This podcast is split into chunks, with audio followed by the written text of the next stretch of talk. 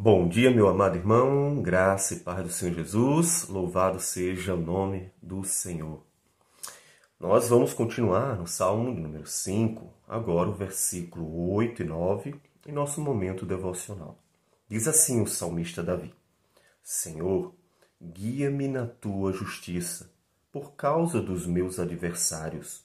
Endireita diante de mim o teu caminho, pois não tem eles sinceridade nos seus lábios o seu íntimo é todo crimes, a sua garganta é sepulcro aberto, e com a língua lisogeio. Na vida nós temos muitas adversidades. E de fato, o nosso desejo é que consigamos superar essas adversidades. Você já deve ter tido muitos problemas, adversários, lutas para enfrentar. Mas observe uma coisa interessante, é que Davi, ele não quer apenas vencer. O propósito de Davi não é chegar para Deus e dizer: Senhor, eu sou teu servo, então, Senhor, que eu possa vencer a qualquer custo, que eu me dê bem a qualquer custo. Não. Davi coloca a sua vida diante do Senhor, pedindo que o Senhor possa conduzi-lo na sua justiça, porque Deus é justo. Essa, inclusive, é esse é um dos confortos, das alegrias da, da igreja, daqueles que se achegam a Deus é que Deus sempre será justo. Ele não será em forma alguma injusto para beneficiar alguém. Ah, eu gosto daquela pessoa ali, então eu vou dar um jeitinho para beneficiar aquela pessoa, mesmo que injustamente. Nada disso. Tantas vezes os homens fazem isso. Os homens dão seu jeitinho para beneficiar quem gostam e também dão seu jeitinho para prejudicar aqueles que não gostam. Deus nunca faz isso. Deus é sempre justo. Se os seus filhos errarem, ele de forma justa também vai castigá-los. Se os seus filhos acertarem, ele de forma justa irá abençoá-los. Assim também as pessoas que não o conhecem. É por isso que pessoas, mesmo sem conhecer a Deus, mas fazendo as coisas que aprenderam certinha, podem ser grandemente abençoadas aqui no dia a dia, com seu trabalho, prosperando, podem ser grandemente abençoadas na vida, porque elas simplesmente fizeram o que é justo. Porque Deus é justo, é 100% justo. E isso deve ser para nós de grande alegria, porque significa que Deus não estará, em hipótese alguma, é, tratando assunto, mesmo os nossos assuntos, assuntos cristãos, a vida do seu povo, de uma forma injusta, jamais. E Davi não quer isso. Davi quer que Deus o conduza na justiça. Porque, na verdade, essa é a glória daqueles que esperam em Deus. É que Deus é um justo juiz e que julga toda a terra com justiça. E isso deve, inclusive, fazer com que você sempre olhe para Deus para colocar sua causa diante do Senhor. Senhor, o Senhor sabe de tudo. O Senhor sabe o que é justo e o que não é justo.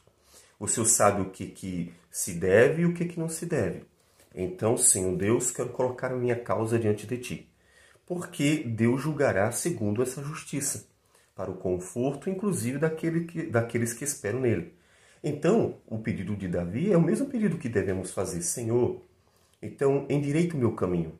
Faça com que o meu caminho seja justo, seja íntegro, porque o Senhor, quando julgar, verá que estarei andando na tua palavra, e o Senhor mesmo, que julgará todas as questões, todas as causas, dará a cada um de acordo com a sua atitude, com as suas escolhas, com a sua vida. Porque, ao contrário de Davi, os inimigos eles não têm interesse nisso. Veja que ele diz: eles não têm sinceridade nos seus lábios, o seu íntimo é todo crimes, a sua garganta é sepulcro aberto, com a língua lisonjeia, ou seja, eles bajulam pela frente e por trás eles falam mal. Então, veja que diferença entre Davi e os seus adversários. Isso já coloca um problema em questão é que nenhuma luta entre os cristãos e os não cristãos será justa. Por quê? Porque enquanto nós pedimos, Senhor, endireita o nosso caminho, nos conduz na Sua palavra, nos ajude a fazer as coisas de forma íntegra e forma justa, os adversários não têm essa preocupação. Eles jogam sujo. Como vencer adversários que jogam sujo? Como vencer inimigos que não se importam a forma como batalham? Que não tem nenhum tipo de honra, de preocupação quanto à forma como eles estão lutando. Fica complicado, não fica? Fica uma balança injusta. Como é que a gente consegue vencer? E aí nisso vai outra vez Davi para sua confiança no Senhor. Tanto que ele segue pedindo que Deus julgue a sua causa, que Deus mesmo analise.